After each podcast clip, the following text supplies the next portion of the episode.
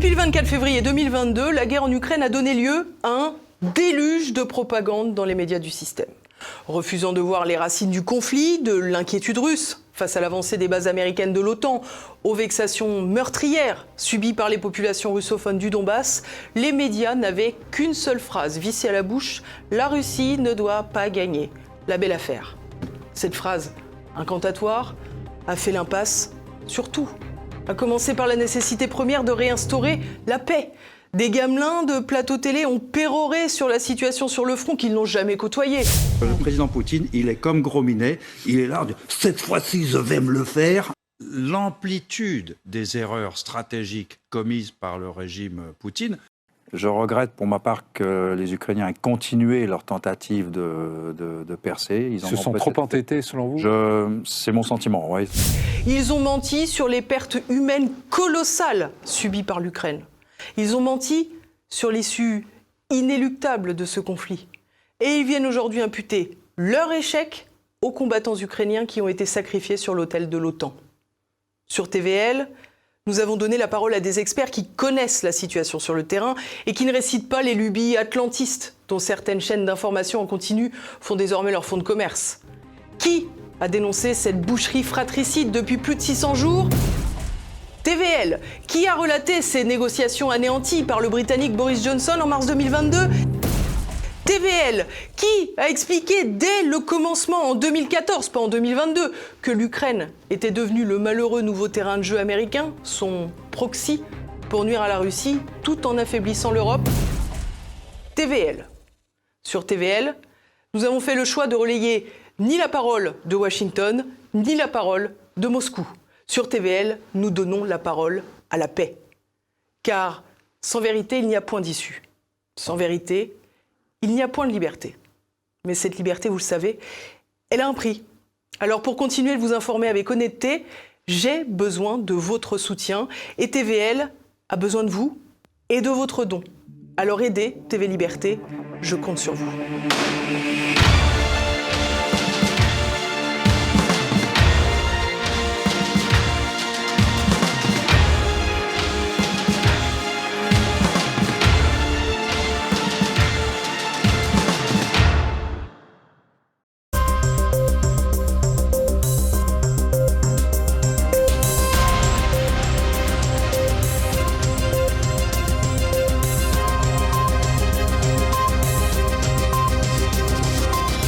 Monsieur, bonsoir. À la une de cette édition, le feu vert donné par le Conseil européen pour le début des négociations d'adhésion de l'Ukraine et de la Moldavie à l'Union européenne. Nous évoquerons ensuite les élections européennes du 9 juin prochain et nous reviendrons enfin pour finir sur les crypto-monnaies avec le cas de Binance, une plateforme controversée, interdite et condamnée dans certains pays mais bien accueillie en France. Jeudi, le feu vert a finalement été donné par le Conseil européen pour le début des négociations d'adhésion de l'Ukraine et de la Moldavie à l'Union européenne en dépit du désaccord brillant de la Hongrie. L'analyse de Nicolas de Lamberterie. Ce jeudi 14 décembre, le vrai faux suspense autour de l'ouverture des négociations d'adhésion de l'Ukraine et de la Moldavie à l'Union européenne a pris fin. Le Conseil européen, qui réunit les 27 chefs d'État et de gouvernement des États membres de l'Union européenne et doit prendre ses décisions à l'unanimité, devait en effet trancher et la question se posait de savoir si la Hongrie de Viktor Orban mettrait son veto ou pas à cette décision. Au final, Viktor Orban n'a pas fait usage de son droit de veto et a quitté la salle pour s'abstenir au moment du vote, laissant donc ses 26 collègues voter en faveur de cette décision. Le processus pour l'acceptation de la candidature, puis l'ouverture des négociations d'adhésion de l'Ukraine et de la Moldavie à l'Union européenne est assurément inédit au vu des délais incroyablement courts dans lesquels cela s'est produit. Tout ceci ayant bien évidemment eu lieu en raison de la guerre avec la Russie depuis février 2022. Par ailleurs, la Géorgie, ancienne république soviétique du Caucase, a reçu le statut de candidat à l'adhésion à l'Union européenne. Il est en revanche bien difficile de déterminer à quelle date les deux anciennes républiques soviétiques, l'Ukraine et la Moldavie, pourraient effectivement devenir membres de l'Union européenne. Il n'est d'ailleurs pas à exclure que cette adhésion effective ait lieu à des moments différents, un peu comme l'adhésion de la Finlande à l'OTAN, qui a finalement eu lieu avant celle de la Suède, toujours en cours de discussion en raison du blocage de la Turquie. En revanche, Viktor Orban a bel et bien fait usage de son droit de veto pour le vote d'une aide supplémentaire de 50 milliards d'euros de l'Ukraine à Bruxelles. De toute évidence, le blocage des fonds européens qui sont dus à la Hongrie, on parle là de plus de 20 milliards d'euros, mais gelés sous prétexte de manquement au respect de l'état de droit, constitue le véritable enjeu du veto hongrois. Viktor Orban ne s'en est d'ailleurs pas caché et a justifié son veto aux 50 milliards en expliquant que Bruxelles aurait ainsi donné à l'Ukraine l'argent qui est dû aux Hongrois. Orban a clairement réaffirmé que l'aide supplémentaire de 50 milliards à l'Ukraine ne ferait plus l'objet d'un veto hongrois qu'à partir du moment où la totalité des fonds européens dus à la Hongrie serait versée. Quant au non-usage de son droit de veto pour l'ouverture officielle des négociations d'adhésion avec l'Ukraine, Orban a rappelé que la Hongrie disposait toujours de la faculté ultérieure de bloquer le processus. Quelques jours auparavant, Bruxelles avait débloqué 10 milliards pour la Hongrie et il ne fait aucun doute que cette décision a pesé dans la balance des négociations pour que la Hongrie ne bloque pas la décision de ce jeudi. Des voix critiques de cette décision de l'Union européenne considèrent qu'il s'agit d'abord et avant tout de continuer à encourager les Ukrainiens à poursuivre la lutte armée contre la Russie. Thierry Mariani, actuellement député européen et ancien ministre des Transports, estime quant à lui que cette décision reste relativement abstraite. C'est une décision abstraite, mais en réalité, c'est une décision extrêmement grave. Pourquoi je dis que c'est abstrait? Est-ce que les gens se souviennent comment tout a commencé en Ukraine? En 2010, j'étais président à l'Assemblée nationale du groupe d'amitié France-Ukraine. Et je me souviens parfaitement comment ça a commencé. Au départ, souvenez-vous, l'Union européenne voulait signer un traité commercial avec l'Ukraine, un traité bilatéral. C'est-à-dire en clair, on excluait l'un des partenaires essentiels historiques de l'Ukraine pendant des années, qui était la Russie. Et euh, M. Barroso, à l'époque, a voulu un traité à deux et pas à trois. Résultat, on connaît la suite. Ça a été euh, un projet retiré, des manifestations sur Maïdan, un coup d'État, il faut bien dire ce qui est organisé par les Américains, et une déstabilisation d'un pays. Aujourd'hui, on franchit, si cette décision est acceptée, une nouvelle étape, et une nouvelle étape dangereuse. D'abord, pourquoi l'Ukraine n'a pas sa place dans l'Union européenne? Vous savez, il y a quelques jours, on avait encore un débat ici à Strasbourg sur les fameux critères de Copenhague. C'est quoi les critères de Copenhague? À un moment, à Copenhague, on a défini au niveau européen quels étaient les critères pour rentrer dans l'Union européenne, puisqu'il y a effectivement l'Ukraine et la Moldavie qui sont candidats, mais comme vous le savez, il y a la Géorgie et le reste des pays des Balkans. Eh bien, dans ces premiers critères, il y a la stabilité et la démocratie. Et la question déjà à se poser, est-ce que l'Ukraine est un État aujourd'hui stable et une démocratie qui remplit les conditions pour rentrer dans l'Europe Et la réponse est évidente, c'est non. Non, pourquoi? Parce que d'abord, euh, ce n'est pas un État démocratique. Je persiste à le dire. Je vous rappelle quand même que l'opposition est soit en exil, soit en prison. Il y a à peine quelques jours, un député d'opposition qui avait dû partir en exil a été assassiné sur ordre des services ukrainiens euh, à Moscou. C'est-à-dire, en clair, c'est un État qui pratique le terrorisme d'État. Deuxièmement, c'est un État où aujourd'hui les élections viennent d'être repoussées. Ça vous a échappé peut-être, mais l'année dernière, il devait y avoir des élections législatives en, Ukraine. On a décidé de ne pas les faire. Et dans quelques semaines, il devrait y avoir des élections présidentielles en Ukraine. M. Zelensky a décidé de ne pas les faire. Et l'Union européenne trouve ça normal. Parce qu'en réalité, ici, à Bruxelles ou Strasbourg, on a des grands principes, mais qu'on oublie dès qu'il y a des petits intérêts. Et donc, l'Ukraine ne remplit pas les critères de stabilité, ne remplit pas les critères de démocratie. Aujourd'hui, accepter l'Ukraine dans l'Union européenne, ce serait en plus importer la guerre, car on sait très bien que ces tensions avec la Russie vont probablement durer très longtemps. Et puis, dernier point, euh, ce serait une ruine pour l'Europe. Mais vous savez déjà combien on en est? On en est à 158 milliards. Monsieur Borrell, le haut commissaire, le haut représentant pour euh, les affaires étrangères, a dit il y a quelques semaines que l'Europe avait déjà donné près de 90 milliards, 88 exactement. On a voté il y a quelques semaines aussi ce qu'on a appelé une facilité pour la paix. Vous savez, l'Europe, c'est un peu Orwell. C'est-à-dire, en réalité, la facilité pour la paix de 20 milliards, c'est pour payer des munitions.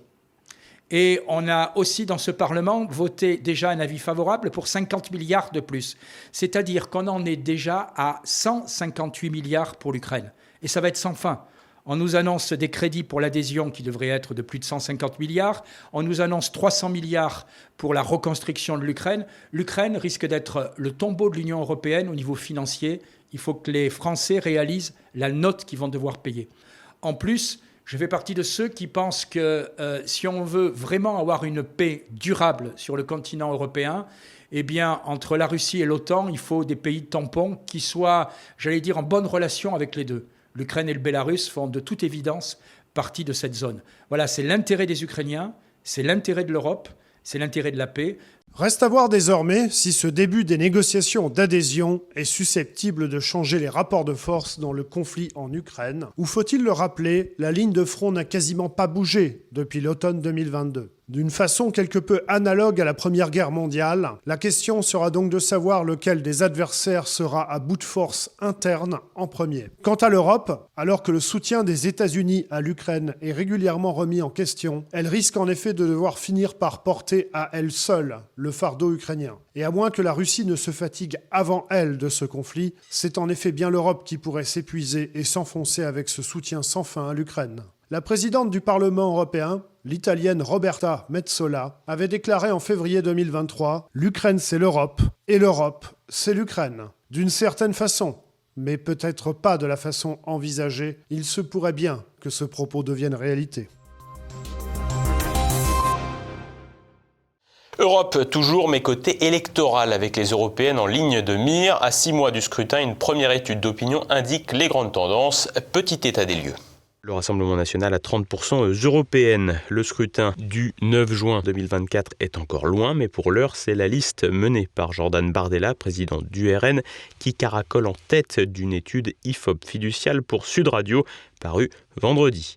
À titre de comparaison, en 2019, le RN l'avait emporté avec 23% des suffrages et en 2014, 24%. Une victoire ne serait donc pas une surprise, mais un score supérieur à 25%, une réussite.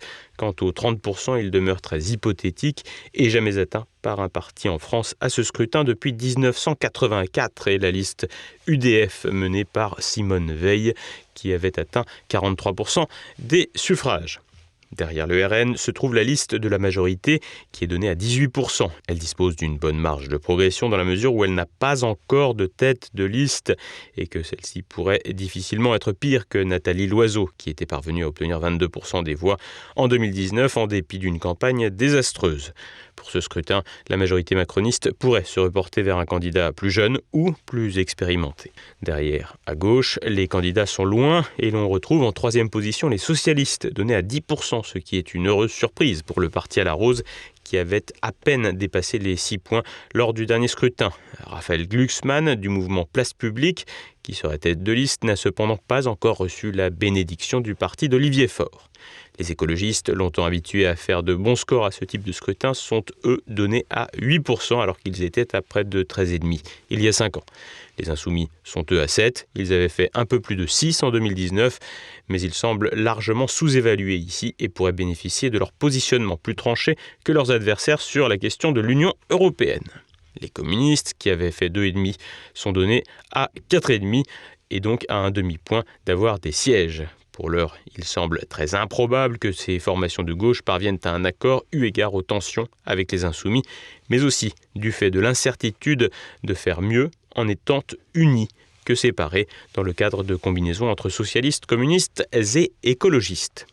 À droite, le parti Reconquête est donné à 7,5, ce qui maintient en vie Éric Zemmour à moyen terme sur la scène nationale. 7,5, c'est aussi le score donné aux Républicains. Si Reconquête a déjà annoncé sa tête de liste avec Marion Maréchal Le Pen, les LR n'ont pas encore tranché avec le maintien ou non de François-Xavier Bellamy en tête d'affiche. Enfin, une liste menée par Nicolas Dupont-Aignan obtiendrait 2,5% avec donc l'espoir lointain d'atteindre les 5 points en cas d'excellente campagne et d'alignement des planètes.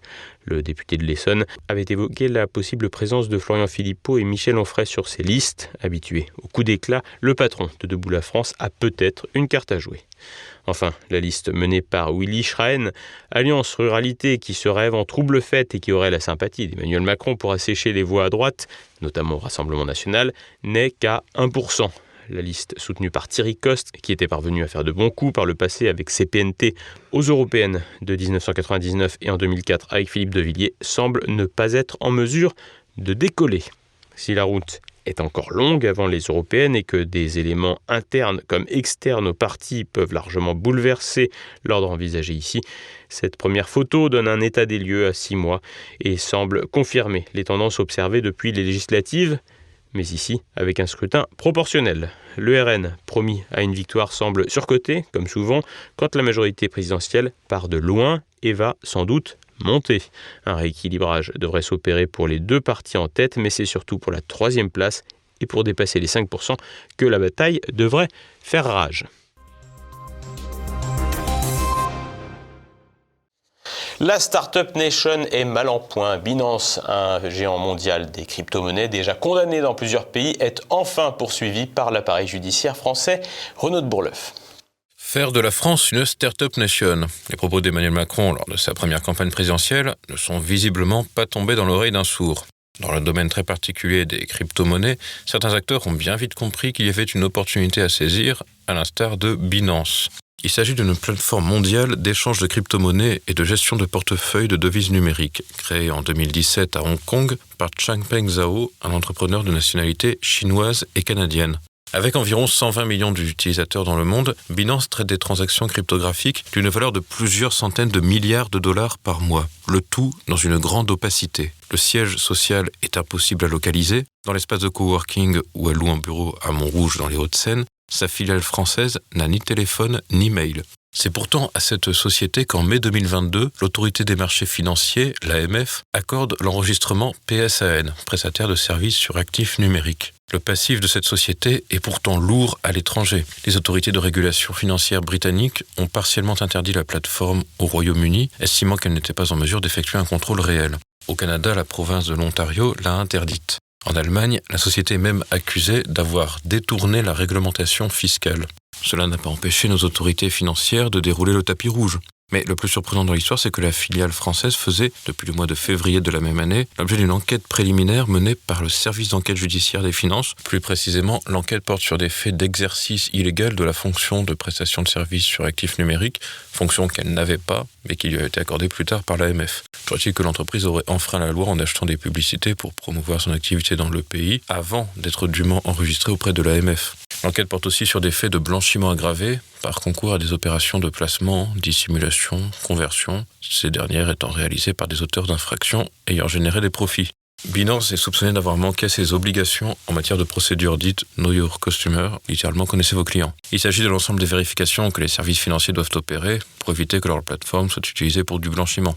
Depuis juin, la filiale française est poursuivie pour violation du monopole des prestataires de services sur actifs numériques, pratiques commerciales trompeuses, recel d'escroquerie et faits de blanchiment aggravé. Pendant ce temps outre-Atlantique, le leader des crypto-monnaies connaît d'autres déboires avec les juges. Aux États-Unis, alors que sa société est inculpée pour 13 chefs d'accusation, Changpeng Zhao a plaidé coupable et démissionné de son poste, avant de devoir payer une amende de plus de 4 milliards de dollars. L'un des chefs d'accusation, avoir laissé les organisations terroristes effectuer des transactions. Un feuilleton judiciaire à l'échelon international qui permet de s'interroger sur l'empressement des pouvoirs publics à favoriser un modèle économique dont l'opacité laisse la porte ouverte à la cybercriminalité et qui met en péril de nombreux utilisateurs. Mais on peut surtout s'interroger sur leur inaction. Il est difficile d'expliquer comment l'autorité des marchés financiers maintient aujourd'hui son enregistrement. Et passons à présent à l'actualité en bref. Le MEDEF, courroie de transmission de l'immigration. Le patron de l'organisation patronale, Patrick Martin, a estimé vendredi dans le Figaro que la France aura besoin de main-d'œuvre venue de l'extérieur. Ce qu'il nomme main-d'œuvre correspond en réalité à des êtres humains payés à des salaires indécents, conditions de travail que n'admettent pas nombre de Français. Patrick Martin, qui est aligné sur Jean-Luc Mélenchon concernant les travailleurs immigrés, se cache également derrière le vieillissement de la population sans envisager que les Français aussi peuvent avoir des enfants et surtout que les entreprises ont une place dans le dispositif nataliste.